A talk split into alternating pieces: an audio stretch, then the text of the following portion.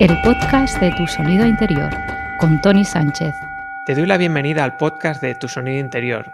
Soy Tony Sánchez y me dedico a ser facilitador de sonido, y como buen facilitador quiero hacerte llegar de una manera sencilla y cercana todo aquello que he podido descubrir de los cuencos tibetanos y sus numerosos beneficios. Pero te cuento un pequeño secreto. Los cuencos son la excusa perfecta para hablar de todo lo relacionado con desarrollo personal, espiritualidad y el poder que albergamos sin ser muy conscientes. Aquí no vas a encontrar a ningún gurú porque creo que no lo necesitas. Tampoco dogmas ni soluciones mágicas a tus problemas. Solamente obtendrás información de valor que a mí y a miles de personas nos está ayudando. También encontrarás meditaciones, conciertos y entrevistas a personas muy especiales que te harán sentir que grandes palabras como espiritualidad, esencia o desarrollo personal se quedan pequeñas si las comparas con lo que albergas en tu interior. Y en este primer episodio vas a conocer a Damián Wala, él es psicólogo infantil en el área de oncología clínica. Un día decidió sumar a sus herramientas terapéuticas el sonido de los cuencos tibetanos con la finalidad de aportar un espacio de armonía y sosiego en la vida de los más peques y sus familias. En esta charla vas a descubrir a una persona que disfruta y aprende a partes iguales, con los pies en el suelo, pero investigando lugares elevados de nuestras emociones. En ocasiones conoces personas que no están a la altura de su vocación, pero te aseguro que no es el caso de Damián. Lo acabo de conocer, pero se nota su bondad a primera vista. Elegir un camino así creo que no es para corazones cerrados, ni mucho menos. Vas a descubrir muchas historias de niños y no tan niños, de cómo aprender de esos pequeños grandes maestros y lecciones vitales que nos dan a diario más allá de nuestras estresadas vidas. Quédate con nosotros porque descubrirás lo que se esconde al otro lado de una bata blanca y cómo se puede cambiar el sonido habitual de un hospital por la vibración relajante de los cuencos. Disfrútala.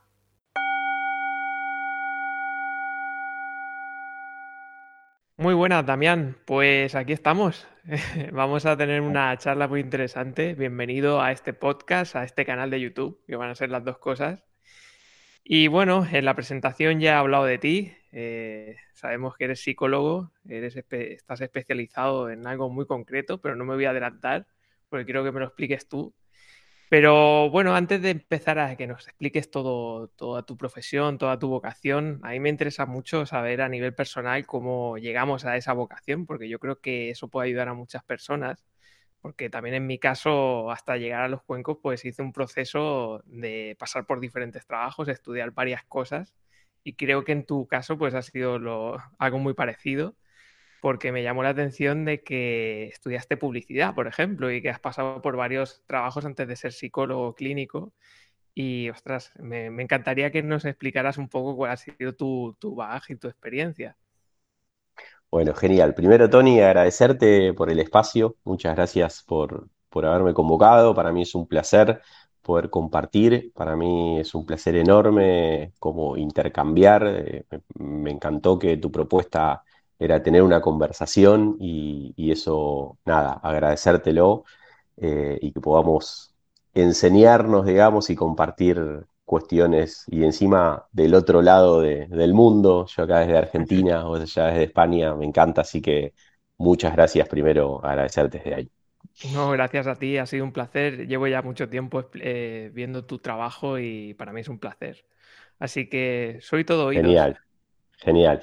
Me gusta esto que, me, traes de la, vocación. Mirá, yo siempre traigo que la vocación para mí es súper importante, sin saber de chico qué era la vocación, digamos, y, pero para mí era como un camino súper interesante. Yo me salido del colegio, digamos, no sabía qué estudiar, pero tenía como, como muchas dudas y demás, como tiene un adolescente a los 17 años que nos enseñan poco del deseo y sobre todo poco de las emociones, así que uno sale recibido a los 17, 18 años con, muy poco gestión de las emociones.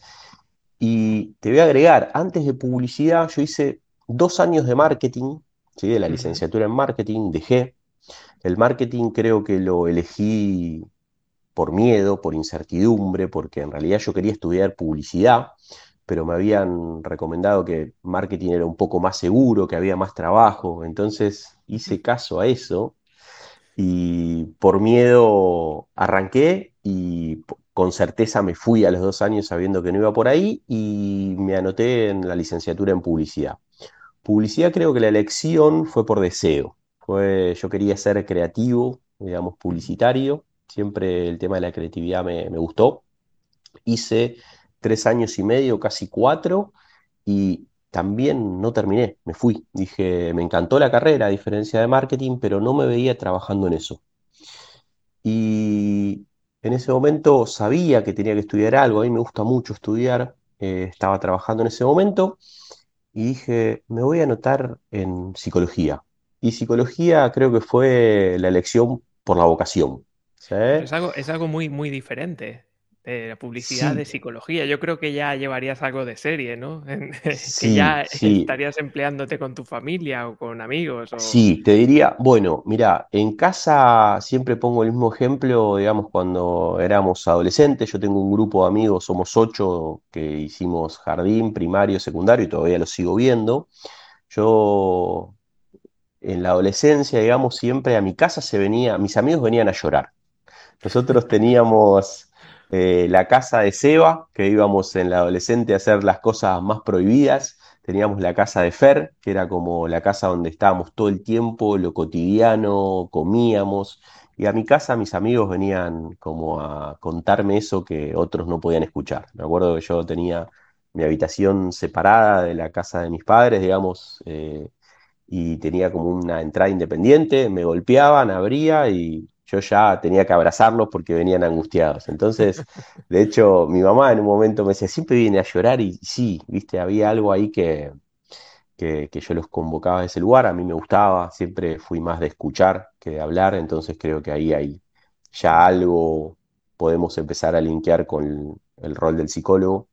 Entonces, siempre fui como de escuchar mucho y de observar bastante, eh, cosa que me sirvió después a lo largo de la vida, si bien era más introvertido, por decirlo de alguna manera, siempre me parece que la observación me dio, me dio como algo interesante para después poder, eh, en todo caso, decidir hablar, pero a mm. partir de la escucha y la observación. Así que cuando empecé psicología, eh, me di cuenta que tenía que ver con la vocación. Y viste que la vocación viene de la raíz voz, o sea que para digamos, en esto más mítico de, la voz como está asociada a la identidad, ¿no? El rol que cada uno viene a cumplir, como sería en definitiva la vocación encontrar la voz interna de cada uno. Yo sin duda que la encontré de la mano de, la psicología como carrera, pero más de, del acompañar a otros en los distintos procesos, ¿sí? en los mm. procesos emocionales, eh, en los procesos físicos, en lo que sea, digamos, eh, a mí siempre desde ese lugar me, convocó el, poder ayudar a otros. Y después en la psicología fui haciendo distintas cosas, trabajé en psicología comunitaria, digamos, em, trabajé, bueno, en la hospitalaria, que es lo que, lo que más estoy haciendo hoy, digamos, siempre estuve como en distintas ramas y de todas, digamos, aprendí muchísimo. Así que a la psicología creo que, es más, cuando me anoté en la carrera, me acuerdo que todos los que me rodeaban me decían, bueno, sí, menos mal que te anotaste, era tu carrera. Bueno, haberlo sabido antes. Ya, te eh, conocían de, antes, no, se extrañaron, ¿no? Pero yo tuve todo tiempo, necesité como esos cinco años de, pulular para, para, poder llegar, viste que el tiempo cronológico y el tiempo lógico son distintos. Uno es el del reloj y otro es el subjetivo de cada uno.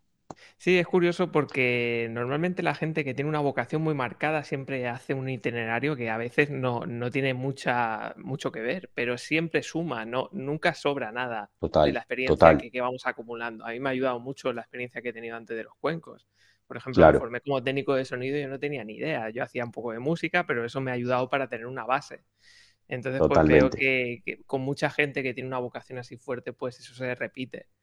Entonces entiendo pues que te sacaste la carrera ¿no? de psicología y supongo que encontrarías algún trabajo o lo que sea. No sé si en ese momento eh, encontraste ya los cuencos, si fue durante la carrera, si ya cuando te licenciaste, cuando trabajaste.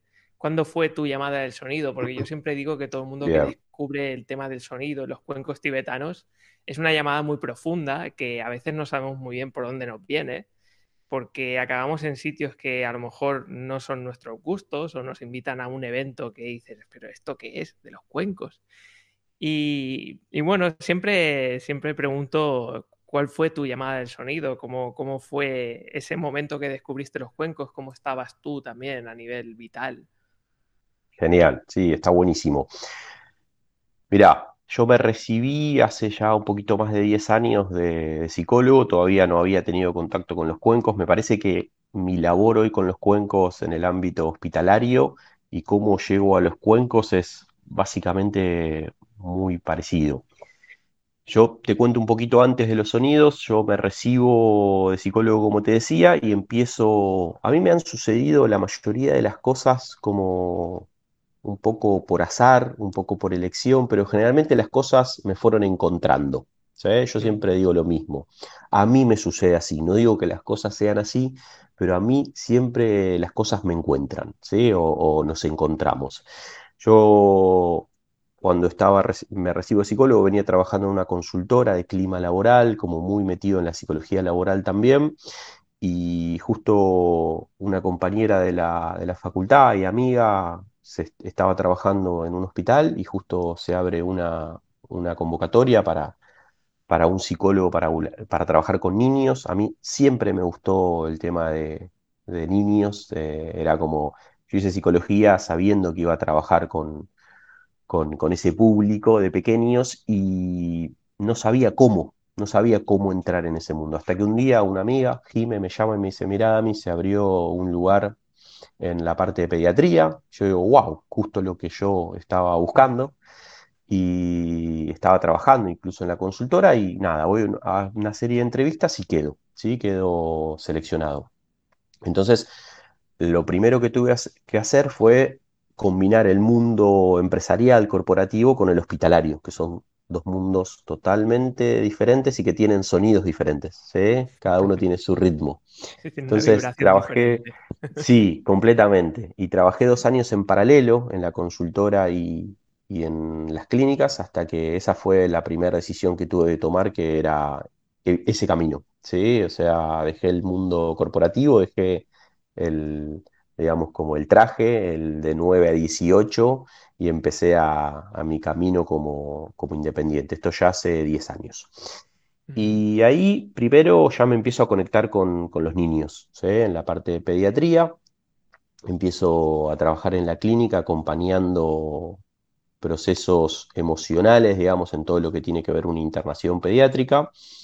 Ahí automáticamente me formo en, me especializo en oncología pediátrica, ¿sí? Y empiezo a trabajar en todo lo que tiene que ver con una pediatría, no solo oncología, sino terapia intensiva y, una internación general, que ya el hospital tiene, como decíamos antes, los sonidos propios del hospital, implican emociones como muy particulares que después las podemos ir profundizando, pero desde ahí empecé como mi primer, eh, mi primer camino en el ámbito hospitalario y Cinco años eh, después, ya entre haberme recibido y, y, mm, estar en, el hospital, me invitan a una organización con cuencos tibetanos y de cuarzo. Yo no tenía ni idea qué quería decir nada de todo eso. ¿viste? Así que voy, yo me sumo a, a, lo que me inviten, digamos, en ese punto, una cuestión también por mi trabajo, y como teniendo distintas herramientas como para relajarme. Y en ese momento muy particular, Tony, porque venía de haber acompañado a un niño muchos meses que habíamos tenido una conexión muy fuerte, muy fuerte ambos, y él fallece, y fue como una de las primeras y grandes crisis que tuve con mi trabajo de ciclo cumplido, como decir, hasta acá me parece que di un montón, no sé si puedo dar mucho más, Así que post fallecimiento de ese pequeño, eh, me encuentran los cuencos. ¿sí? Nos encontramos con los cuencos y esta invitación. Y me pasaron, digo, me acosté. Eh, después Rubén, que es quien dirigía ese, ese encuentro de cuencos, fue mi primer maestro, digamos, que me enseñó a tocar. Me pasaron infinidades de cosas. Siempre digo que fue enamoramiento a primer sonido, porque me enamoré no me había pasado nunca lo que me pasó ahí y yo había hecho muchas técnicas de relajación y, demás. Y sentí varias cosas. Sentí que levité, sentí que la boca se me metió para adentro y la tenía, digamos, en la parte posterior. Las manos, en un momento creías que las tenía, las tenía arriba. Yo lo que pensaba era, en algún momento, cuando termine de tocar, tengo que bajar las manos porque este señor va a pensar que yo estoy loco. Y cuando me termino la relajación, me miro, eh, abro los ojos para mirarme cómo tenía las manos y las manos por supuesto que las tenía sobre el piso, pero yo siempre creí que las tenías levantadas. Infinidades de cosas. Eh, y me pareció muy potente. Ese fue como mi primer contacto con los cuencos, fue, fue como muy un antes y un después para mí. Y yo todo lo que mm, todo lo que me sirve a mí intento llevarlo a los otros. Es como medio automático. Mm. Entonces, eh, entendí que se le podía dar sonido a las emociones. ¿no? Para mí es ese el trabajo. Como las emociones tienen su sonido y el sonido hace que, que éstas puedan, nada, salir de una manera mucho más armónica. Entonces, ese fue mi primer contacto. Automáticamente le, digo a Rubén que quería aprender a tocar. En ese momento él me dijo que no, que no estaba enseñando, que iba a ser más adelante. Y así empecé a ir todas las semanas a acostarme y a, sentir los, los sonidos. Hasta que un día le dije, mirá, no solo que quiero aprender para mí, sino que esto le conté de qué trabajaba, le conté un poco del hospital y, y, mi labor diaria, y que quería sumarlo a los cuencos con mi trabajo como psicólogo y cuando me escuchó, se ve que escuchó otra cosa de lo que me venía escuchando antes y me dijo, venite que te preparo algo para vos y esa fue como mi primer contacto. Después fui formándome con diferentes terapeutas sonoros de acá,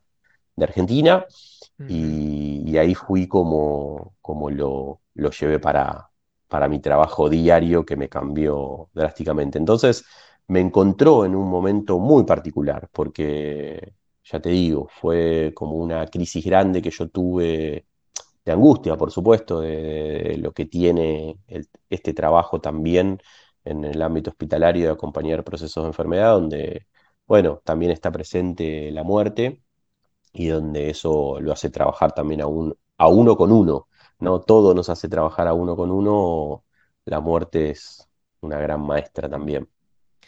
Yo siempre digo que cuando eh, descubrimos el sonido y queremos descubrirlo con todo el mundo y, que participe todo el mundo de nuestro hallazgo, siempre digo que antes es muy importante hacer un proceso personal con el sonido porque es, algo que, que, es una relación muy íntima. Eh, da igual que tengas un cuenco, que tengas 100, siempre hay un primer cuenco, tú lo sabrás, que es como si fuera una herramienta personal que, empiezas a descubrir algo mucho más allá de lo que realmente parece que es un cuenco, es un objeto metálico que le das y suena, y descubres algo mucho más poderoso de lo que realmente te puedas imaginar. Entonces, eh, ¿qué, te aportó en tu vida de que antes no tenías? ¿Qué te aportó el sonido? Mirá, el sonido me aportó desde lo físico, desde lo emocional. Eh, a ver, cuando yo empecé a ir todas las semanas a acostarme y, ver ahí qué me, qué me, pasaba con eso, porque coincido plenamente con vos, Tony, que, que siempre tiene que haber algo, un trabajo propio, ¿sí? Y esto por suerte a mí me lo trae mucho también la psicología, le tengo que agradecer mucho en esto de, bueno, antes de, poder escuchar a otro, eh, vos tenés que haber hablado mucho de todos tus conflictos, de todo, de todo lo que te pasa y todo lo que te pasó y todo lo que te pasará. Entonces un poco yo venía con ese entrenamiento de, de pasarlo por el cuerpo.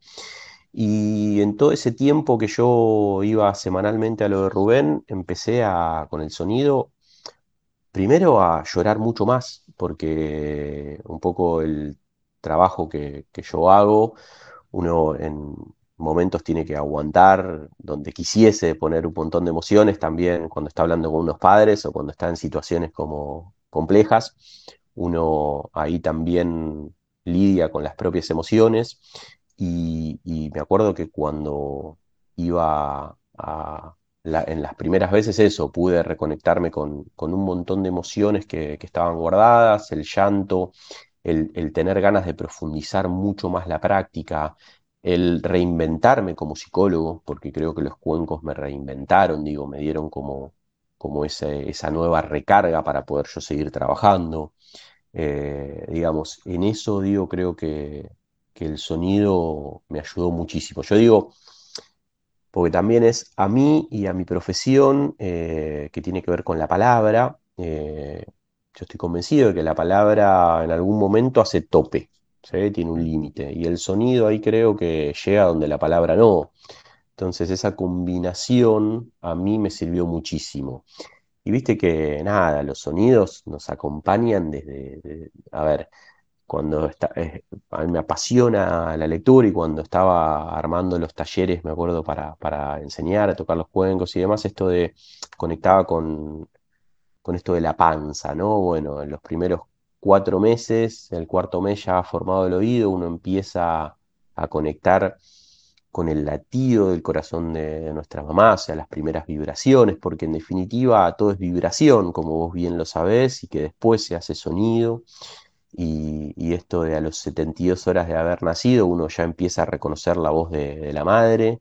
Mi madre es Alicia y tiene una voz muy aguda, acá si le decimos voz de pito. Entonces, aquí también, ¿eh? genial. Mi, primera, mi primera voz fue aguda, o sea que me puso en estado de alerta, me dijo, ya estás en el mundo, tenés que, tenés que ir por acá. Así que para mí la vibración y el sonido produce esto. En mí produjo muchísimos cambios positivos y también, no sé Tony ahí si compartís, pero yo últimamente en cada encuentro, cuando viene alguien a, mi consultorio a hacer un encuentro de cuencos o un masaje sonoro o lo que sea, digo, a ellos a veces le digo o hago, aclaro que el cuenco no solamente, si le pedimos solamente que nos relaje, yo digo que le pedimos muy poco y le pedimos mucho a la vez.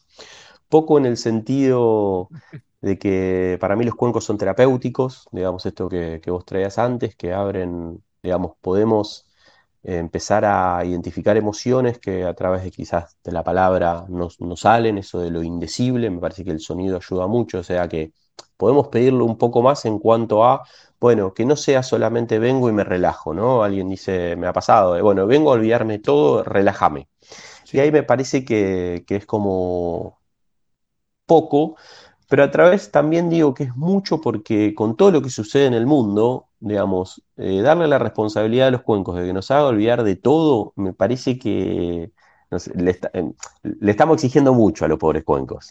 Sí, yo creo que, las conversaciones que yo quiero tener, eh, tú vas a ser el primer entrevistado en este podcast y en este canal, pero me interesa mucho que, profesionales que ya sabéis de qué va todo esto, eh, podamos informar a la gente de qué va, de qué, le puede aportar el, sonido realmente.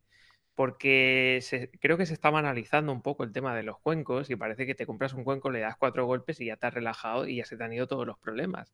Y yo creo que, a veces es todo lo contrario, te los pone más delante, pero te los pone como si fuera un gran amigo, de decir, eh, no te despistes, céntrate aquí y realmente aquí está el kit de la cuestión.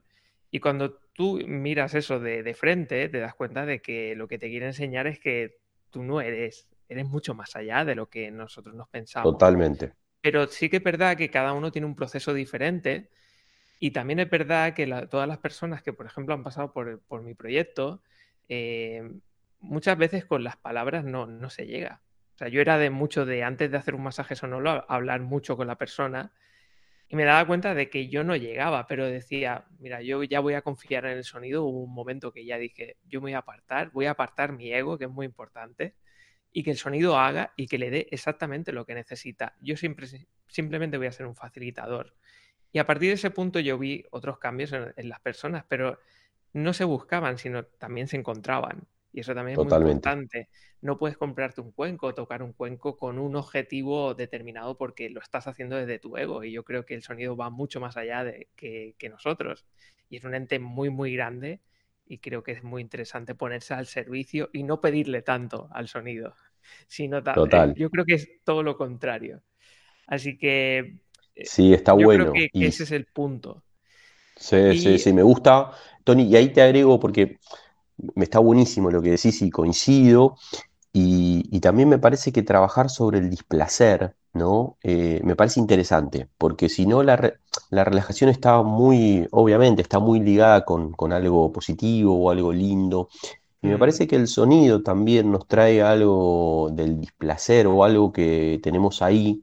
Me parece interesante poder trabajarlo también con el sonido, como, bueno, puede venir algo, me ha pasado tocando tanto en la clínica o, en mi consultorio donde alguien pudo identificar algo que no le gustaba a través del sonido y eso nos llevó a trabajar sobre eso, ¿sí? Entonces ahí donde digo, bueno, a, algo también del displacer o de lo que no nos gusta. Puede haber sonidos que nos parezcan súper dulces y nos acompañen en, un momento como muy, muy, lindo, y algún sonido que me trae algo, una imagen, un recuerdo, un olor, lo que sea, que, que me genere poder también después hablarlo y que algo de eso se reconfigure. Entonces también me gusta como el cuenco eh, como algo que transforma algo que quizás me hace acordar de lo que no está bueno, ¿no? Como desasociar que solamente en el momento que me acuesto tiene que ser un viaje todo color de rosas, como se llama acá. Sí, y no. realmente eh, no, es un error muy común en toda la gente y yo antes de, por ejemplo, de comenzar un concierto siempre lo explico,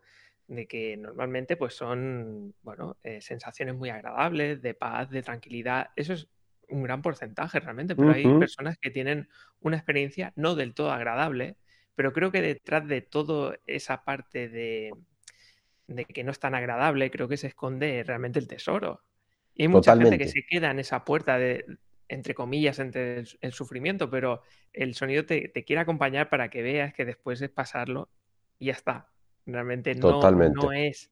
Pero hay mucha gente pues basada en el miedo, y yo lo entiendo, ¿eh? porque cuando entramos en algo que no conocemos y tenemos sensaciones diferentes, eh, bueno, pues nos quedamos ahí en ese miedo, pero yo animo a todo el mundo a que pase esa, barrera. Si, si la tiene, normalmente yo tuve una experiencia súper buena, pero también tuve momentos que me enseñaron muchas cosas que tenía dentro de mí.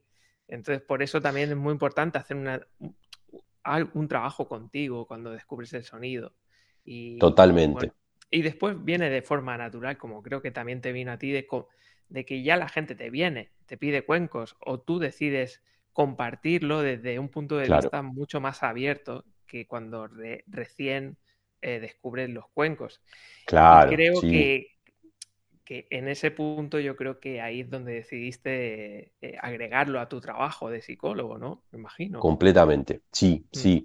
Y sabes que con esto último que decías, hace, hace unas semanas vino una señora y después del masaje en, un, en la me, cuenta cuando se, levanta, me dice, me relajé tanto que me dio miedo. Y le dije, mira, primero que te voy a tomar la frase, si vos me dejás, me dijo que sí, porque me pareció muy interesante, ¿no? Como para analizarla de dos maneras. Eh, se relajó, pero le generó miedo. Uno diría, bueno, cuando uno se relaja podría generar placer, ¿no? Lo más básico que uno podría pensar. Pero si lo repensamos, ¿no? En esto de que muchas veces creo que la constante es vivir en estado de tensión, en desequilibrio. Y cuando algo externo o interno a veces puede ser, te dice, bueno, ahora puedes estar relajado, es, ah, pará, esto me, empieza a generar miedo, porque no es algo cotidiano. Por eso su frase que salió desde la entraña, no la pensó, me pareció genial en esto de pensar como, yo incluso a la enfermedad también la pienso como el concepto sufí esto como de falta de un desequilibrio armónico. Entonces ahí los cuencos pueden ayudar muchísimo eh, porque trabajan con armonía y, y ahí me parece que es como nuestro verdadero trabajo, esto que vos traes como el tesoro. Me gusta la palabra que te la voy a robar a vos, eh, si me permitís, como claro, ahí hay un, gran cofre donde uno puede abrir y, abrazarse y reconfigurar eso nuevamente. Sí, realmente es muy llamativo que estamos acostumbrados a vivir en el sufrimiento, pero nuestra naturaleza no es esa. Y el sonido lo que te quiere enseñar es que es todo lo contrario, que tenemos poder, tenemos, eh, vivimos y nuestra esencia es tranquilidad y, estar bien y no todo lo contrario. Y a esta señora supongo que le dio miedo el decir, ostras, qué contraste hay aquí, porque es algo totalmente diferente a como vivo cada día. O sea que Claro, eso es lo que claro, esconde el sonido, pero hay que descubrirlo cada uno por su, por su parte y con su camino también, que no está ni bien ni mal. total. Sí, y también acá me parece que es inevitable traer el contexto. Argentina hoy está pasando como, como un montón de cuestiones externas que hacen que, el equilibrio también se vea afectado. Creo que siempre hay fuentes internas, que es uno mismo, y fuentes externas, en este caso todo lo que estamos viviendo. Por eso también todos los episodios de ansiedad que se están viviendo a nivel país, digamos, a nivel región, es como muy importante. Lo que antes era como clásico ataque de pánico, hoy se está viviendo y padeciendo mucho desde, desde la ansiedad. Entonces esta señora un poco nos trae claro el, el- estado que, que vivimos día a día es el de la alerta, ¿no? Esto de, bueno, tengo que estar en alerta porque si no algo puede suceder. Bienvenidos los sonidos que, que nos traen esta calma digamos, y como este estado natural, como decís vos, el estado de la armonía, el estado de la naturaleza, eso que, eso rítmico que nos vuelve como a, a traer el, el- el ciclo, el paso, ¿no? Que me parece Mm. fundamental. Pues eh, yo creo que en algún punto de cuando tú descubriste el sonido, eh, un momento que dijiste, esto lo tengo que sumar a mi, a mi trabajo. Explícanos en ese momento por qué te atreviste a aportar el sonido. Bueno, ya lo hemos estado hablando un poco, pero hab- habría un momento de decir, ostras, esto me puede llevar mucho más allá de lo que me estaba llevando la palabra, supongo. Sí, eh, bueno, ya adelanté que ya hacía cinco años, eh, cuando yo conozco los cuencos, estaba trabajando en el hospital. Y el ámbito hospitalario ya, como decíamos antes, tiene sus sonidos, eh, que a mí también me apasionan. A mí me gusta escribir y he escrito como cosas de, de- de la interna hospitalaria, desde los sonidos de los pasillos, el carro donde las chicas llegan, los almuerzos, las meriendas, tienen unas ruedas que hacen un sonido muy feo, muy desarmónico, que se escucha de todos lados. Eh, los llantos, eh, la desesperación, el, sonido del silencio. Eh, también de los pasillos. Y también el sonido de lo que no se dice. Yo creo que lo que no se dice en esos lugares también tiene como un sonido muy particular y que puede generar ruido. Entonces, ya de por sí la internación también implican como emociones muy particulares. Es un lugar donde aparece el miedo, donde aparece la angustia, donde aparece la ansiedad desde ya, la incertidumbre. Entonces, para mí lo interesante de poder llevar un sonido que contrarreste un poco con todo eso, algo de la armonía, me parecía que era, podía ser muy interesante, pero no sabía, mi incertidumbre es que no sabía qué iba a suceder con eso, ¿no? Como la mayoría de las cosas que hago donde digo, bueno, voy y veo qué pasa, ¿no? Eh, en función. Y lo hablé con, con mi jefa en ese momento. Le dije, mirá, hace un tiempo que me formé como terapeuta sonoro, tengo ganas como de de ver qué pasa, ver cómo lo toman los niños, ver cómo lo toman los padres, ver cómo lo toma el sistema médico también desde ya. Y empezamos con una mini prueba y terminamos con, ya hace, bueno, no terminamos, continuamos hace cinco años ya sonando en, en varias clínicas y no solo con los pacientes, sino también con, con todo el personal de salud. Entonces eso a mí me, me, me fascinó. Las primeras veces yo fui con mucha precaución, digamos, llevé, llevaba un solo cuenquito, eh, eh, digamos, como el acuerdo fue, trae un cuenco, no sé lo que es también, pero trae uno solo. Entonces aparecí con mi primer cuenco, que lo amo, que todavía lo tengo, uno de 18 centímetros. Y, y me acuerdo la primera vez que toqué, por supuesto, la, la primera habitación en la que entré, que, que expliqué con unos nervios enormes, digamos, qué iba a hacer y sí, dale. Y, me acuerdo que me fui y se quedaron, era una niña con papá y mamá y los dejé acostados, habían dormido los tres y no me animé a volver a entrar. Mirá qué loco, ¿no? Como, y, y después me llegó a través de unas enfermeras que les había gustado, pero lo tengo que decir también, no me animé a, a como a volver. Y así empecé y siempre también cuento que me parece un antes y un después, fue hay un sector en una de las clínicas de las que voy, tiene un sector especializado de terapia intensiva. Y me acuerdo hice un encuentro con todos los padres eh, intensivos, digamos, de, ahí y les gustó mucho. Y a la siguiente semana volví. Y a la tercera semana, pues yo iba un día a la semana a tocar, eh, cuando entré, ya todo el sector de terapia estaba con las eh, persianas bajas, digamos, todos los padres con los sillones reclinados, es decir, me di cuenta, me di cuenta que me estaban esperando. Entonces ese día dije, me parece que esto llegó para quedarse. Ese día para mí fue un antes y un después de, no solo mis ganas de ir, sino que también identifiqué la necesidad de todos esos padres que meses están ahí eh, encerrados, bancando eh, nada, un, momento como muy duro. Y ese día para mí también fue un antes y un después, y así arranqué. y la verdad que yo me sorprendo día a día. Yo no, no hay una vez Tony que no vuelva o que salga de una habitación con algo nuevo, con una, con una vivencia nueva, con un aprendizaje mío nuevo. O sea, para mí cada habitación es como muy mágico lo que ahí sucede.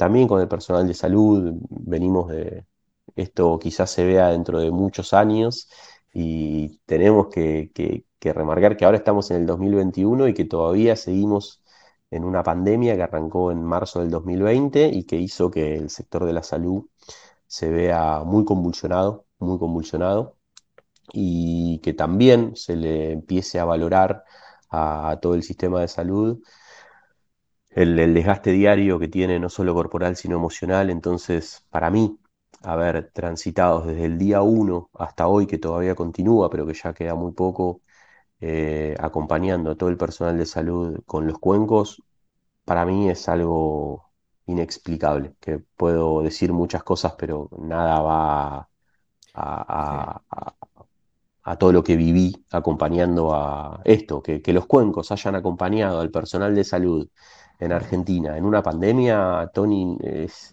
indescriptible. Es, eh, bueno, está siendo pionero en todo esto, porque realmente tengo envidia sana porque aquí en España yo he intentado hacer conciertos en hospitales, en clínicas, y me han cerrado la puerta en las narices, como quien dice, porque consideran que, va a suplantar cualquier tipo de terapia o cualquier tipo de tratamiento médico. Y realmente mi opinión es eh, que creo que todo es complementario y que también es necesario, porque en ningún caso vamos a ir con nuestros cuencos a curar nada directamente físico, porque también ahora entraremos, pero en tu ámbito que es tan delicado, porque si no me, equivoco, estás eh, centrado en oncología infantil, ¿no? Corrígeme si, me equivoco. Sí, sí. Es, oncología infantil. Eh, es un sector muy, delicado. O sea, eh, por eso también me encanta hablar contigo para desmentir muchas cosas porque creo que, tú tienes que ser el primero en tener mucha mano izquierda, en tener mucho tacto, porque en situaciones tan extremas, eh, además con padres y con niños, que es algo muy extremo, eh, creo que habría situaciones que se agarrarían a cualquier cosa. Yo creo que eso es muy importante dejarlo claro, que el sonido sobre todo se utiliza para relajarnos, para encontrarnos mejor, para también aislarnos un poco de todo ese problema y ver las cosas de manera diferente. Y todo lo que te lleve después el sonido, que lógicamente hay una vibración y afecta a nivel físico de alguna manera que aún no se sabe, que eso también hay que decirlo. Totalmente. Ese es el objetivo, yo creo que, que es interesante. Y realmente mi duda, y es lo que esto es lo que yo tengo más interés en preguntarte es eh, ¿cómo, cómo te reciben los familiares. Más allá, yo creo que los niños eh, se lo toman de algo mucho más natural cuando te vayan, cuando te vean aparecer, mira, Damián ya viene con los cuencos. Pero habrá muchos familiares que digan, este señor, que es psicólogo, que, que viene cargado de cuencos, este, este para qué viene con la que estamos pasando.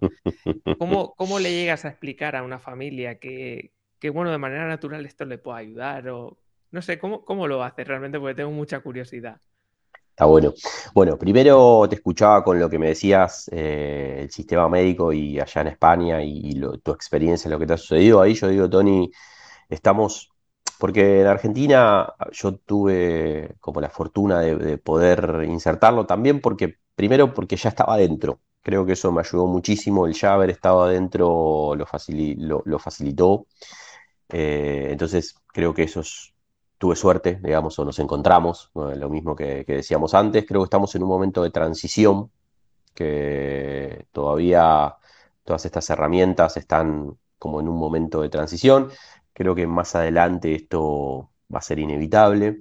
Y está bueno porque dejar claro que esto no reemplaza absolutamente a la alopatía, digamos, ¿no? En ningún momento, por lo menos de mi lado, ¿no? Eso y creo que vos compartís ahí conmigo, de, no venimos con el cuenco a decir que no hagan otra cosa en absoluto, esto acompaña, esto suma, esto es complementario. Todo el tiempo me parece que eso hay que, hay que remarcarlo, de que no viene a reemplazar absolutamente nada, ni venimos a convencer a nadie de que esto es mejor que otra, en absoluto. Mi, mi propuesta siempre es de acompañar, que esto calma, que esto relaja. A ver, yo te puedo contar lo que los pacientes y, los familiares, o sea, vos hiciste una muy buena distinción que el niño y el adulto son dos mundos distintos. Eh, el niño es... Y nosotros, cuando yo digo niño, también nosotros lo fuimos, nosotros estuvimos ahí. Nosotros venimos de ahí y eso es lo más importante. Yo cuando en mi trabajo con los niños, trabajo mi niño interior todo el tiempo, ¿sí? Y no es una frase. Yo intento jugar todos los días, intento desafiarme, intento hacer cosas que me den vergüenza. Yo en algún momento fui a teatro porque me daba vergüenza actuar. Entonces dije, tengo que ir a enfrentar eso porque ahí va a laburar mi, mi niño interior. Entonces, eh, esto de, no perder el juego, incluso en momentos como muy áridos, como puede ser una internación, es clave. Entonces, el niño tiene eso de yo llego con los cuencos y si tiene ganas, me dice sí. Si no tiene ganas, me dice no. Esto parece algo tan simple, pero tan complejo a la vez, Tony, porque cuando a un adulto uno a veces le dice, ¿tenés ganas de hacer cuencos? Y si me quiere decir que no, me dice, mira, en este momento estoy con poco tiempo, a ver, pero podemos hacer un poco... Y empieza la cabeza a hablar. Si me dice que sí, pero no me quiere molestar, me va a decir, mira, y a vos, vos tenés algo que hacer después, porque si después... Eh, el adulto. El adulto es cabeza, el niño es corazón. Entonces, me pasó una vez muy claro, entro a una habitación de un niño que yo le venía haciendo ya cuencos, me recontra conocía, y entro y estaba en ese momento con, con el celu. Mm. Entonces le digo, ¿hoy tenés ganas de que hagamos cuencos? Me mira y me dice, hoy no, Dami. Y los papás que estaban sentados ahí en el sillón le dicen, pero escuchame una cosa, Dami, viene, los miércoles nada más, aprovechémoslo. Y yo los dejé que hablen, porque a mí me encanta. O sea, primero para mí tiene que estar la escucha y no cortar nada de lo que sucede. Entonces, una vez que el papá termina de ser adulto, como yo, le digo, mirá, te hago una consulta. ¿Ustedes dos quieren que yo les haga cuencos? Y los papás me dijeron sí. Entonces les hago cuenco a ustedes y no a él. Entonces, eso es un gran ejemplo de por qué eh, cuando ya dijo que no, tener que hacerle que sí, y por qué si ustedes quieren, tener que sumarlo a él. Entonces me lo llevé a los dos a otra sala y les hice a ellos dos. Y para mí fue una gran enseñanza mía también, de decir, bueno, hay que también hacer la distinción del que quiere y del que no quiere en ese momento. Que no es que a él le encantaban los cuencos y la necesidad eran de los papás. Entonces era, vengan conmigo, les hago cuenco a ustedes y después vuelven armonizados a la habitación y está todo bien. Entonces, eso, el niño le gusta, se suma, no le gusta, no se suma. El adulto está siempre como más reticente. Me pasa en esto de tu pregunta de cómo, y esto también lo agrego, a los niños les gusta mucho tocar. A los niños les encanta agarrar el cuenco, tocar, aprenden con una facilidad. Yo me acuerdo lo que me costó al principio hacer un... Y ellos lo agarran, pac, pac, me miran. Me ha pasado situaciones con varios niños, que eso me sorprende mucho y no tengo una explicación lógica. Agarran el cuenco, lo percuten y van y hacen esto. Y yo lo primero que les pregunto es, eh, ¿dónde viste que al cuenco hay que hacerle así? No sé, me dicen. Y yo ahí me quedo y no quiero preguntar más. Pero me ha pasado varias veces de esto, de que lo golpean y automáticamente van a frotarlo. wow, eh, no sé, no, no, no sé ahí vos qué, qué decís, pero Sí, yo quería sacar ese tema más adelante porque es muy curioso que, que, bueno, la música y el sonido siempre han estado presentes y han estado presentes casi de manera vibracional, o sea, de ya esencial en el sonido. Y los niños, también mi experiencia ha sido de que cogen un cuenco y saben lo que tienen que hacer. Y tienen una mayor facilidad para aprender que nosotros. Parece como que eh, la inocencia ayuda a acercarse al sonido con más naturalidad. Y para ellos es algo normal. Nosotros a veces nos tenemos que poner cosas blancas, túnicas y decir, voy a tocar el cuenco y estoy pensando lo que voy a comprar dentro de cinco minutos. Los niños no, están en el momento presente y no hacen otra cosa. Y me parece muy importante y tenemos que aprender de ellos, que es una pregunta que te quería hacer. Eh, que los niños cuando quieren algo dicen sí y cuando no quieren dicen no. Y los padres van detrás, ya pensando decir, hombre, es que este señor que ha venido aquí expresamente, no le hagamos el feo, que estoy pasando una vergüenza. Y el niño claro. Eh, yo me imagino, ¿eh? O sea, yo hago una interpretación de todo esto de, a ver, yo estoy aquí, ya soy un niño de por sí, pero estoy ingresado. O sea, o sea, si yo digo que sí, es que sí, y si no, no. Y si os gusta bien, y si no, pues también, ¿sabes? Yo creo que eso también hay que respetarlo, pero a nivel general, con el sonido, hay, es algo muy curioso porque cuando descubrimos, sobre todo alumnos míos o gente que se compra un cuenco, llega a casa con el subidón y a cualquiera que coge en la casa lo, lo sienta en una silla y le pasa un cuenco. Y a lo mejor esa persona no sabe lo que es. Entonces es muy importante que esa persona te dé un consentimiento, aunque sea mínimo, o una curiosidad para decir que te abras la puerta hacia, hacia eso. Entonces yo creo que eso también es muy importante. Eh, y eso hay que aprenderlo también con, la práctica y ser muy, muy comedido en entrar con ciertas cosas. Entonces yo creo que en ese sector tan, tan, eh, tan crítico, realmente yo creo que habrás tenido que aprender a, ser, bueno, a tener mucho tacto, imagino. También tu sí, sí. Te, lo da. Sí, yo creo que me ayudó muchísimo, ya, ya venía como, como nada, muy gestionado desde la psicología, de esto de cuando uno no sabe qué decir, lo mejor es no decir nada. Eh, y, el sonido también me volvió a esto de, siempre digo, a poder interpretar los cuerpos, ¿no? A poder eh, escuchar una cara. Eh, no tanto desde la palabra. Yo creo, y tengo la frase que cuando yo tomo decisiones con el cuerpo, acierto 8 de cada 10, y cuando tomo decisiones con la cabeza, eh, le para no decir la cago, como decimos acá, 8 de cada 10.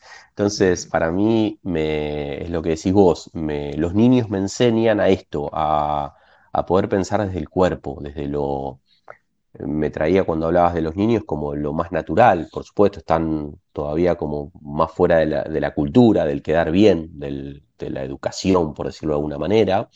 Entonces tienen eso que traen desde, la, desde lo más natural, la naturaleza, que, trabaja con otra dinámica, con otro ritmo, con otro sonido. Y repito, nosotros estuvimos también ahí. Yo me acuerdo, eh, mi niño era así, no, no, no, usaba chomba, no quería usar ropa, era otra cosa, era otra cosa. Y después, bueno, con el paso del tiempo, por supuesto, que, tenemos que ir como negociando ciertas cuestiones, pero me parece que también tenemos que, como terapeutas sonoros, ahí eh, volver a conectar con esa esencia que coincido plenamente con vos que no tiene que ver con una túnica, con un color determinado de ropa, con usar ciertas palabras, sino más bien con el volver a uno, a, qué me pasa a mí, por qué estoy ahí. Una vez me preguntaron también, bueno, ¿por qué la psicología o el ámbito hospitalario o algo tan duro como la especialidad? Y yo digo que, bueno, un poco cada uno trabaja de lo que necesita sanar, ¿no? En definitiva. Entonces, eh, yo tengo que ser el primero en, charlar de eso. Estábamos generando el otro día un taller con, eh, entre yoga, cuencos y algunas cuestiones con una profe de yoga y había un trabajo donde teníamos que exponer a los que venían. Entonces yo le planteé a la profe que estábamos armando y le dije, mira, si vamos a pedirle que ellos se expongan, los primeros que nos tenemos que exponer somos nosotros. Para mí hay un trabajo siempre de simetría de yo tengo que ser el primero que diga, bueno, eh, que es una dinámica súper linda, pero hay que exponerse. Entonces, bueno, eh, nosotros como en ese momento que estamos guiando, tengo que decir, mira, me voy a exponer de esta, esta, esta, esta, esta manera. Si vos querés, lo podés hacer también, pero no desde un lado donde no, yo vengo a ver cómo ustedes se exponen. No, no. Yo soy el primero siempre, y también digo que, que si en algún momento la cago, como decimos acá, tenía un profe, un profesor de, psicología que decía, la pata en el barro la vamos a meter, lo importante es sacarla a tiempo. ¿Sí? Entonces, esto, si uno mete la pata en el barro y sigue corriendo, enchastra todo. Si uno puede retroceder para sacarla, para limpiarla, para pedir disculpas, me parece que eso es como lo más humano, ¿no? En definitiva, el, laburo diario de, de volver a uno, creo que estamos volviendo a lo mismo, pero me parece fundamental de, mm. todo el tiempo estar como, como, trabajando con uno. Y no te respondí algo que me preguntabas de los, de los papás, eh, y que ahí podemos ponerlo en adultos, digamos. Yo tuve que transformar, eh, ya llevo cinco años, eh, digamos, como psicólogo propiamente dicho, y cinco años como psicólogo y terapeuta sonoro. Y también mi rol ha cambiado, digamos, la manera que me ve el sistema médico o quien sea de afuera. Es esto de, pasar muchas veces de, psicólogo a chamán, pero despectivamente puesto, ¿sí? Eh, en esto de, bueno, ¿qué, viene a hacer este? ¿Por qué te estás tocando un cuenco? Eh, Claro, a eso, a eso me refería. Sí. claro, claro, claro. Está todavía esa, ese prejuicio o muchas veces desde ahí. Y me parece que ahí es como mucha paciencia también con, yo ahí creo que, siempre intento como un lado muy humilde esto. Eh, de hecho, para mí el sonido es mucho más potente incluso, pero todavía falta un tiempo para que el sonido por sí solo eh, se imponga en ese punto, ¿no? Como yo creo que solo va a hacer su trabajo y no, no vamos a hacer nosotros con la palabra como, como, sería lo más tradicional. Pero yo también tuve que hacer un, hay un laburo de ego, ¿no? Decir, bueno, si lo ven despectivamente o si a alguien le parece que ahora eh, viré para un lado que es no convencional y eh, nada, yo tendré que trabajar, ser el primero en trabajar en que eso a mí no me afecte. Y en todo caso, después, cuando eso aparezca, porque aparece cada tanto, eh, uno decir, bueno, no, está bien, no, no es lo que yo pienso ni, ni, lo que a mí me convoca acá y seguir adelante. Yo creo que, es muy importante respetar a la opinión de, todos. Yo creo que también comparto contigo que el sonido aún está naciendo, de, bueno, naciendo de alguna manera este sector más que el sonido en sí. Sí, sí. Y creo que tenemos que tener mucha paciencia para la gente que, que profesionalizamos toda esta, este sector porque, bueno, aún está muy mal visto ciertas cosas. Eh, también entramos mucho en guerra con alguien que no opina igual que nosotros. Y yo también he aprendido durante todos estos años, porque lógicamente te juntas con gente que no es terapeuta sonoro ni toca un cuenco y te ven con cuatro cacharros de esto, decir, pero este tipo, ¿qué hace? Entonces, pues hay gente que te lo, te lo pregunta de, corazón, pero hay gente que, te, que quiere que le convenzca de, de todos estos beneficios. Yo digo, el día que tengas interés real hablamos, pero yo no te tengo que convencer de nada. Eso es muy importante, pero eso también necesita apartar tu ego fuera. Y el sonido a mí me ha ayudado mucho para a eso, y imagino que también para ti, porque estar en, situaciones extremas eh, en, un, en un sector hospitalario requiere de apartar tu ego, porque si tú te armas con tu ego, eh, irías con la razón en la mano y con tu cuenco de decir, bueno, pues eh, vosotros no sabéis lo que os perdéis, eh, esto os va a ayudar. Pero también hay que respetar eso porque son momentos muy difíciles. Y eso a nivel Totalmente. general yo creo que lo tenemos que llevar a cabo y se acercará la persona que, realmente tenga esa llamada de sonido y no porque tenga que tener un cuenco, pues llegará el momento que tenga que llegar. Y yo creo que esto en el sector, de forma natural, yo creo que nos haría un favor a todos, porque parece que queremos imponer muchas veces y creo que bueno, es un camino incorrecto para mí. Pero aquí estamos pues eh, demostrando que, se pueden hacer las cosas de otra manera. Y a mí también me interesa mucho saber, eh, porque creo que, bueno, te estoy haciendo la entrevista a ti y eres Damián, psicólogo que trabaja con sonido y que ayuda eh, a niños, pero creo que esto se tendría que ver de, otra manera y, ver que estás teniendo una experiencia muy evolutiva realmente. Y me gustaría saber qué, te están enseñando, sobre todo los niños. Bueno, remarcaría lo que hablamos antes. Eh, me parece que los niños ahí lo que me enseñan es a volver al cuerpo, ¿sí? a improvisar, pero de la improvisación como vista de una manera como muy interesante que tiene que ver con la plasticidad. Con lo que va sucediendo me voy acomodando, ¿sí? me voy adaptando. Y eso los niños, nosotros muchas veces preparamos a los hermanos, eh, que le llamamos como una especie de psicoprofilaxis, de preparar a los hermanos para contarle algo de lo que le está pasando al niño internado y demás.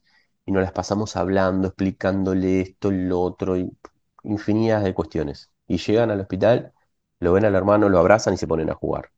Entonces nos miramos con los papás y tanto que le explicamos que tiene que estar, ¿eh? no digo que no tiene que estar, eso tiene que, que quede bien claro. Lo que a mí eso me valida, creo que vas a estar de acuerdo en que esto, los niños tienen una plasticidad, nosotros los adultos somos los que nos angustiamos extremadamente frente a lo que le sucede a nuestros hijos. Sí, es lógico. Entonces, los niños eh, nos enseñan todo el tiempo eso, a que la cosa se puede acomodar. Eh, a mí puntualmente me, enseñan de nuevo a jugar las reglas del juego, ¿no? Como volver, sentarse, usar el piso. Usar el piso me, me fascina.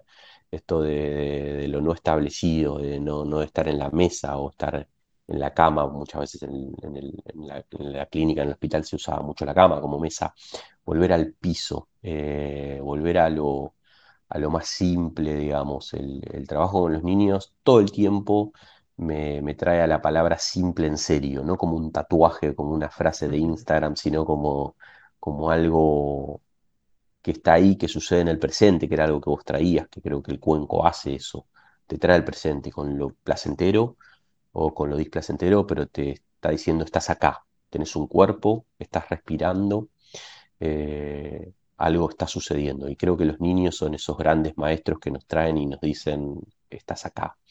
Eh, y también que tienen una gran antena, que registran absolutamente todo, todo. Eso es algo que a mí me maravilla. El niño está escuchando el cuenco y está entendiendo todo, digamos. Eh, entonces, y a mí me trae también como la enseñanza, el agradecimiento de que uno muchas veces por fuera eh, está pensando en qué va a ser el fin de semana, qué se puede comprar, qué no, eh, no sé, lo que cada uno le puede estar afectando. A mí me pasó una vez que lo escribí, que estaba preocupado porque un fin de semana tenía que hacer un asado para gente que yo quería mucho y estaba pronosticado lluvia y yo estaba mal por eso, estaba mal, la verdad que estaba mal, Tony, te lo tengo que, te lo tengo que, decir. Y entré a la clínica y lo primero que tuve que hacer era hablar con unos papás que le habían diagnosticado al hijo que tenía cáncer. Imagínate, ¿no? la, la, diferencia entre lo que a mí me estaba pasando y lo que una vez que pasé las puertas eh, estaba transitando una familia. Entonces, eso te vuelve a centrar, es una cachetada enorme de realidad donde decir, che, mirá, está todo bien, cada uno, digamos, padece lo que puede y lo que quiere, digamos, pero a mí me sirve mucho y es un gran aprendizaje para volver a ponerme en eje. Como, bueno, eh, estas son las cosas que realmente desarmonizan en lo que a mí me, me, respecta. Entonces, y ahí aparecen los niños, donde están pinchados, están intervenidos, están con un montón de cuestiones y así todo, cuando vos te pones a jugar, están. Eh, incluso también siempre cuento cuando entré a la clínica hace ya 10 años, mm, los juegos de mesa yo decía, pero un niño, juegos de mesa, eh, tienen consolas, tienen la Play, tienen la Play portátil, la Nintendo, el celular, la tablet, el iPad, no sé, 72 mil millones de dispositivos móviles con mucha información visual. Y todavía yo entro a las habitaciones o en su momento cuando me ponía a jugar, el niño está 100% atento, le gana la presencia y la corporalidad le gana al dispositivo móvil. Si uno está dispuesto eh, y presente para que el otro juegue, el otro juega, deja el celular. Entonces, eso también valida muchas veces, incluso en el consultorio, cuando vienen padres y me, me hablan de sus hijos que están todo el día conectados y demás, yo lo primero que les pregunto es, ¿ustedes a qué juegan con ellos? No, no tenemos mucho tiempo porque estamos trabajando. Bueno, entonces inevitablemente si no hay un cuerpo prestado a que el otro juegue, a que el otro pueda decir algo, a que el otro pueda angustiarse o pueda contarte una alegría, eh, es indispensable que esté la presencia del otro. Entonces, incluso eh, nos enseñan eso, que, ellos están, están ahí, hay que ir a, prestarnos nosotros como adultos y, meternos en su mundo, en, que no es lo mismo el mundo de un niño de 5 que uno de 10 o un adolescente de 15 que tiene otras preguntas otros intereses y otros miedos, en definitiva. Sí. La verdad es que dándome una vuelta por tu Instagram, por ejemplo, eh, veo las fotos y veo que, son unas fotos preciosas que animo a todo el mundo. Dejaré el enlace de, tu Instagram y tus redes sociales para que le echen un vistazo porque realmente es emocionante muchas, muchas fotos que tienes de niños eh, tocando cuencos y en su cama con su gotero, con su con sus tubos y tocando un cuenco me parece fantástico. Pero lo que mm, detecto que, que tú tienes algún tipo de, relación más íntima con ellos. Me refiero a que yo creo que incluso tenéis eh, lazos de amistad también. Y mi pregunta es si que nos explicaras alguna anécdota que, te haya pasado, alguna historia bonita con, con, algún niño, porque seguro que tienes mil para contar, pero alguna que te haya marcado de alguna manera, eh, creo que, que tendrás mucho que explicar en ese ámbito, ¿no? Mirá, a mí me. Sí, sí. Eh, con. Digamos, hay peques que están internados hace mucho tiempo, ¿sí? Eh, y quizás hay niños que los conozco ese día y al otro día se van de alta, porque, digamos, está el sector más de, los peques que, que, están por un tratamiento oncológico y después hay tratamientos ambulatorios o quizás un niño que fue a operarse de una apendicitis y que también voy a visitarlo, que eso está bueno también porque mm, el cuenco previo a intervenciones o a cirugías es maravilloso. ¿sí? Eh, me pasó antes de ayer que estaba en una de las clínicas y justo una, niña que tenía que operar de, una apendicitis, hicimos 40 eh, minutos antes, de, una hora antes de, operarse y, y estaba fascinada porque estaba con mucho miedo, charlamos un poquito de todo lo que eso le sucedía y, la angustia que le generaba, y los cuencos le ayudaron mucho a, bajar, ¿no? A, poder como volver a, primero como decías vos, a distraer de la enfermedad, a distraer un poquito del dolor y conectarse con eso. Y después el papá me, me, envió un mensaje posterior que me dijo, mira, en un momento donde, donde había que pincharle y demás como para previo a la cirugía, le hice acordar del momento de los cuencos. Entonces eso me pareció genial, que también el cuenco esté sonando en un momento que no estaba sonando. Eh, estuvo presente en un momento sin estar presente, donde el papá le dice, recordá cuando estábamos eh, post cuencos, cómo te sentías. Eh, incluso evocar ese momento les ayudó. Entonces, anécdotas miles, yo creo que me pasa, a, me ha pasado varias veces de, las familias le compran cuencos a los, a los niños porque se copan tanto, les gusta tanto que, después una abuela empieza a regalar, un papá, y yo voy a la otra semana o a las dos semanas y de repente ya tienen sus propios cuencos. Y eso me parece maravilloso porque el sonido se expande, porque, porque hay algo ahí que, los marcó y seguramente cuando sean grandes eh, van a tener ese cuenquito y eso va a haber marcado como un momento en la, internación. Incluso me pasa que, imagínate, en estos 10 años quizás conocí a un adolescente de, 15 años que hoy tiene, hoy en el 2021 tiene 25. Entonces muchas veces me mandan fotos, eh, algunos ya con hijos, eh, entonces es una maravilla de poder seguir estando en contacto. Y con los cuencos, eh, Cuento siempre una de un papá que me pareció como interesante, que después de tocar me, preguntó, me, dijo, me, gustó mucho y me dice, lo primero que me pregunta es, ¿cuánto tiempo tocaste? Entonces miro el reloj y le digo, mira, no lo calculé, pero aproximadamente habrán sido unos 12 minutos. Entonces me dijo, mira, eh, hacía mucho tiempo, o hacía bastantes meses que estaba internado, me dijo, por 12 minutos no escuché el ruido de la máquina que suena a cada rato y que me hace acordar la enfermedad de mi hijo. Entonces, eh, eso me pareció impactante, Tony, porque valida esto de que quizás le estamos pidiendo a veces a los cuencos que nos huelen, que esto, que lo otro, y, este papá me llevó a lo simple. Por 12 minutos escuché otro sonido que me hizo olvidar que mi hijo está enfermo. Y para mí es un gran ejemplo de algo que es chiquito y es inmenso. Es inmenso, ¿no? Algo que pudo ahí generar el cuenco una enfermera que lo subí hace poquito al Instagram, que también le pedí permiso porque estábamos tocando en una grupal con todo el sector de pediatría de una de las clínicas que, quiero mucho. Y una enfermera se, levanta y dice, se me fueron las ganas de pelear, así como te lo cuento. No, no, fue lo primero que dijo y le salió también de la entraña. No tengo más ganas de pelear.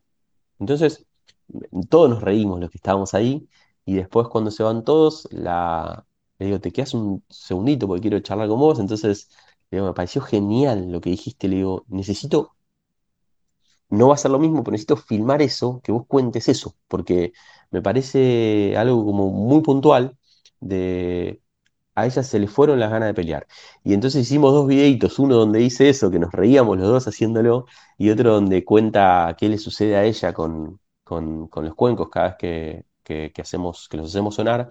Entonces, es infinidades, te puedo contar de... y los niños eso, les, sí, sí, les, les, encanta tocar, les fascina, eh, agarran los cuencos y... Mm,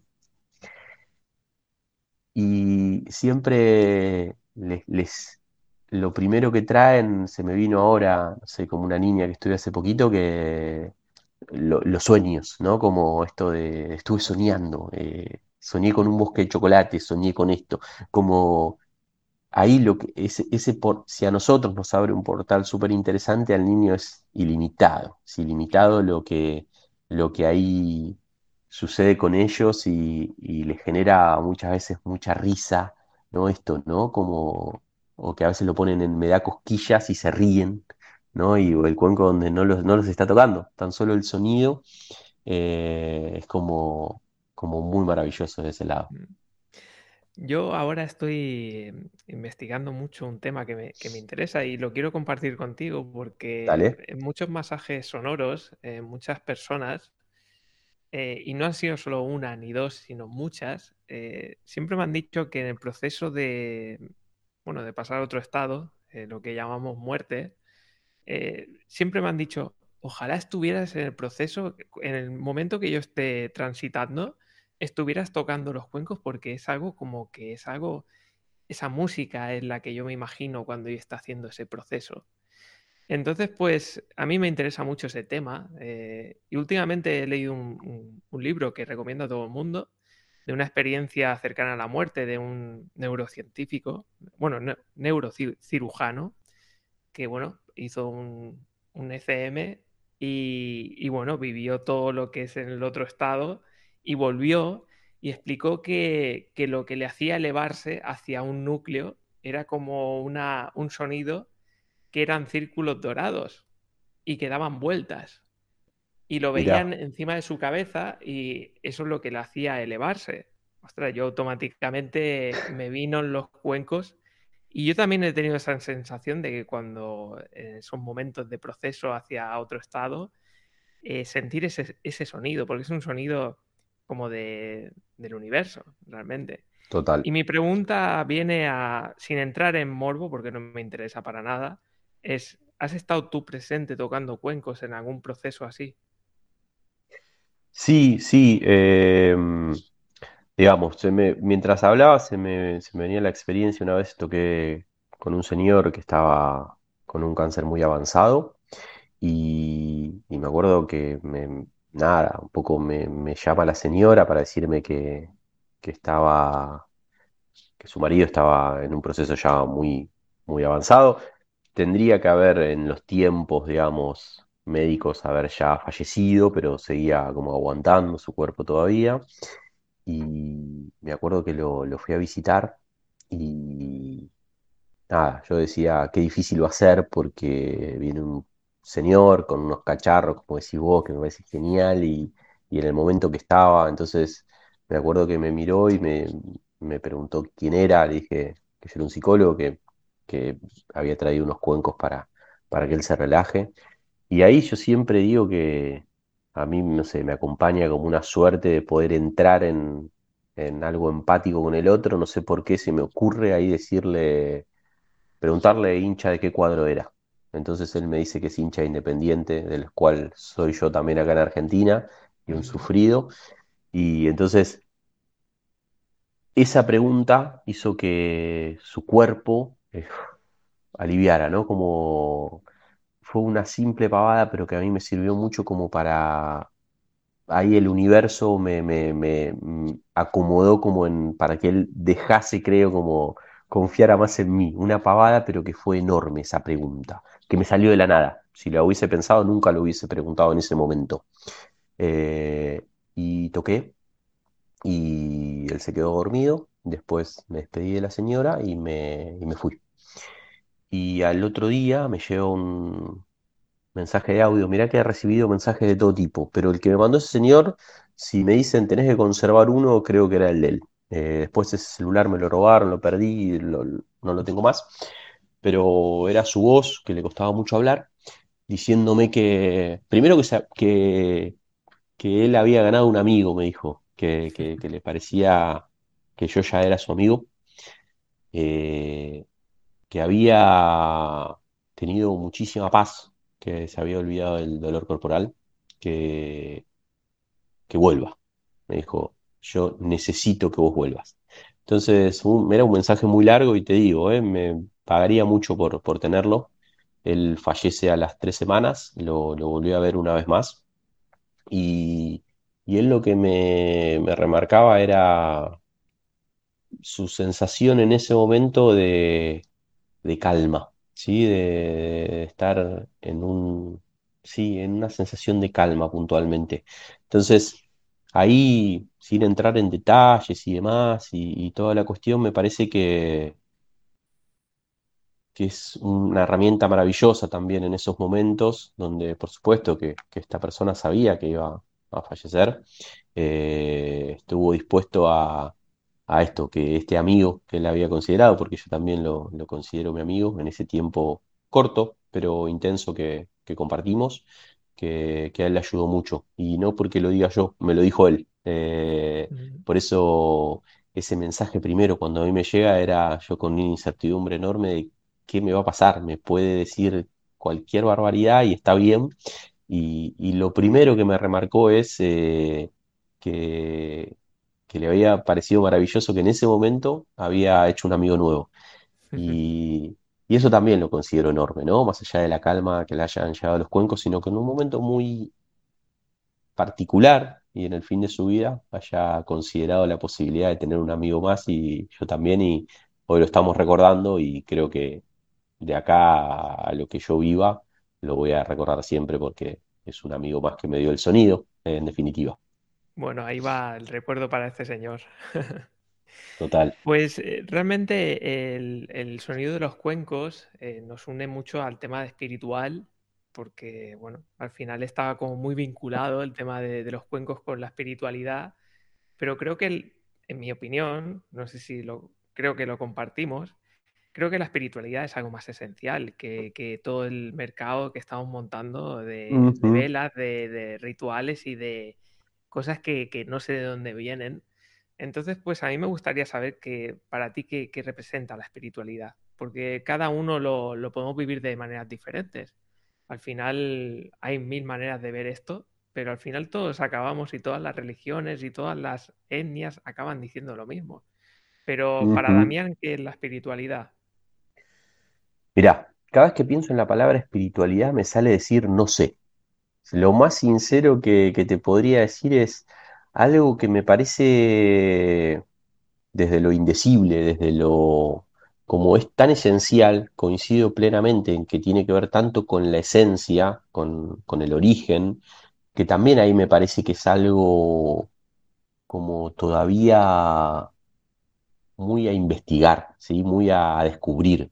Entonces, para mí yo siempre la espiritualidad la, la asocio a las emociones. A mí se me viene como, como esto de las emociones, poder, esto que te decía, no nos enseñan a ver qué hacer con las emociones, con lo que nos pasa, ni en el jardín, ni en el colegio, ni en la universidad, ni en ningún lado.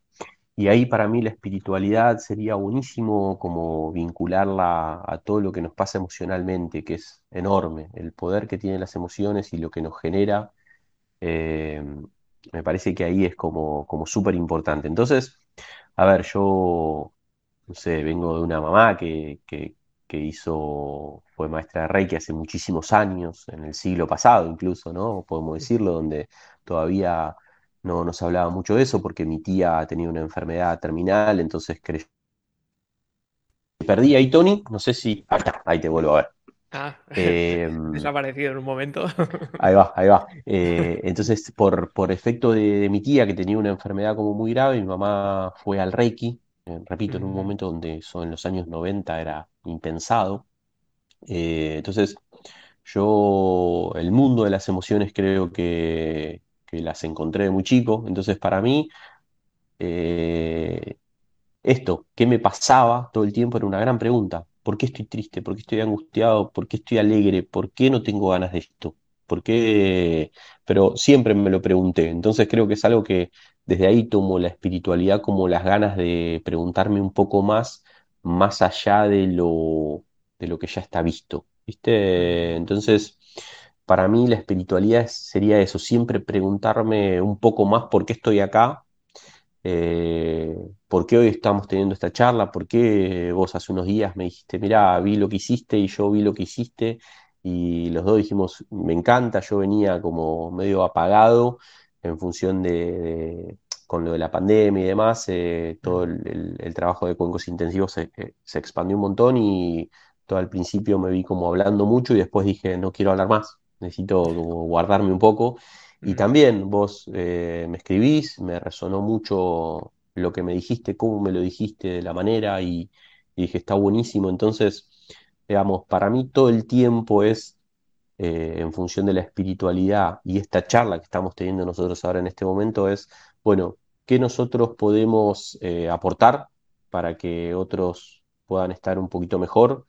qué de eso a nosotros también nos sirve para nosotros estar un poco mejor, para mejorar nosotros, eh, para evolucionar, que es una palabra rara, pero me parece que está buena, está buena poder esto de, estar todo el tiempo encontrando como una mejor versión. Entonces, para mí va por ahí, ¿viste? Como, como una manera de, todo el tiempo desafiarme yo a mí mismo y como bien vos decís, como correr un poco el ego, ¿no? Eh, yo creo que, esa parte es muy importante porque solemos siempre pedir cosas y como hemos dicho antes, siempre le pedimos cosas al sonido y le pedimos cosas a nuestro cuenco. Yo creo que le tenemos que dar la vuelta y es, ¿qué puedo hacer yo por la sociedad, por las personas? ¿En qué puedo servir? Y yo creo que cuando te pones en esa situación es mucho mejor. Por ejemplo, este es un ejemplo muy claro. Eh, a mí me encanta que me hagan entrevistas, pero eh, voy a esperar así a que me hagan una entrevista, pues las voy a hacer yo. Y al final es una, manera de darle la vuelta a todo esto porque yo lo que quiero compartir con, gente y, expandir todo este mensaje del sonido. Pero no puedes estar esperando en tu casa que te hagan una entrevista. Pues voy a salir yo a hacerlas. Eso es yo creo que es un cambio de, mentalidad en todo eso de antes de esperar qué hay de lo mío es qué puedo hacer yo por, por, todo, por todas las personas que, que están rodeándome. Entonces, eso está muy vinculado con el tema espiritual. En mi modo de ver, yo creo que coincidimos, que, coincidimos mucho en ese sentido. Totalmente. Pues, realmente, bueno, tu proyecto se llama Cuencos Intensivos, yo creo que le viene súper bien. creo que ese día tuviste, creo que el, el, tema de estudiar publicidad te ayudó. sumó, sumó, claro.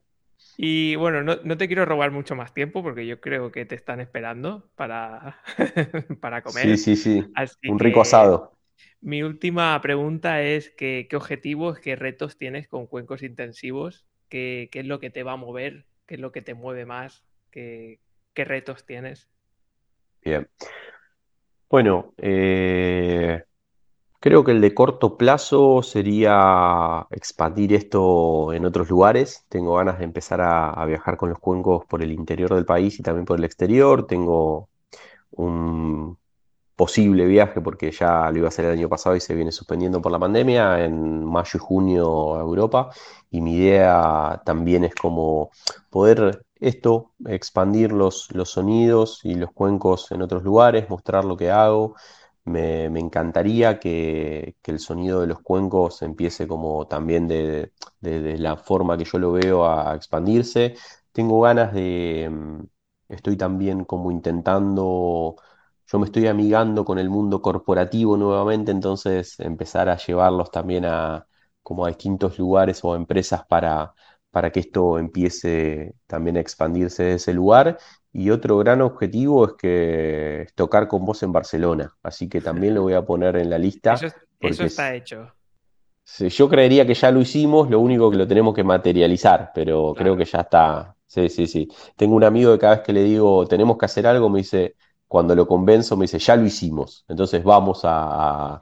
esto me gusta como la, cuestión del, ya está hecho. Pero sí, claramente tengo ganas de, que podamos juntos, para mí sería un placer y un honor compartir con vos los sonidos de los cuencos, así que sería como otro gran objetivo que me pongo y ahí te sumé. a mí me tienes que sumar en todo lo que te parezca interesante. Yo en lo que todo lo que te pueda ayudar y lo que puedo aportar de, con mi experiencia, ahí estaré, seguro. Muchas gracias. Lo mismo de este lado, me parece que eso es lo, más importante e interesante que un poco lo charlábamos cuando, cuando me mandaste el mensajito. De, parece que la idea es esto, que todos nos podamos aportar cosas. Yo soy con lo poco que sé muy generoso, digamos, me encanta compartir. Eh, y me encanta aprender. Si hay algo, soy de Géminis, con lo cual ahí el signo también ayuda, me encanta mucho aprender. Entonces, y, nada, eh, sos una de las personas que me gustaría aprender, así que eh, ya te sumé también como un amigo más. Sí, yo también. La verdad es que ha sido un placer tenerte aquí, ha sido una charla muy enriquecedora. Estoy deseando verla otra vez para, para bueno, esas ideas que, hemos puesto aquí y realmente ha sido muy interesante. Así que nada, agradecerte tu tiempo y seguro que, hablamos pronto. Bueno, muchas gracias también a vos por, recibirme en este nuevo ciclo. Felicitaciones. Parece estuvo buenísimo esto de decir de tenía ganas de que me sigan entrevistando porque te vi yo también y tenés un montón de entrevistas, has ido a un montón de lugares y, y hablado muy bien sobre los beneficios de los cuencos y de una manera por lo menos de la que yo comparto, eh, y en algún momento decir, bueno, troco y, ha sido un gran entrevistador, así que me encanta, me, parece buenísimo y felicitaciones por, esto nuevo. Y nada, la, próxima vez va a ser eh, cuerpo a cuerpo y vamos a, tocar juntos. Seguro, seguro. Muy bien, Damián. Muchas gracias, de verdad. Gracias, a vos, gran abrazo y nos estamos hablando. Chau, Tony, nos vemos. Chao. Gracias por haber estado ahí. Quiero comentarte que me puedes encontrar también en mi web tusonidointerior.es. Allí encontrarás nuestra tienda online donde vendemos cuencos tibetanos de calidad, tendrás acceso a nuestro blog y también podrás encontrar todas las formaciones que realizamos.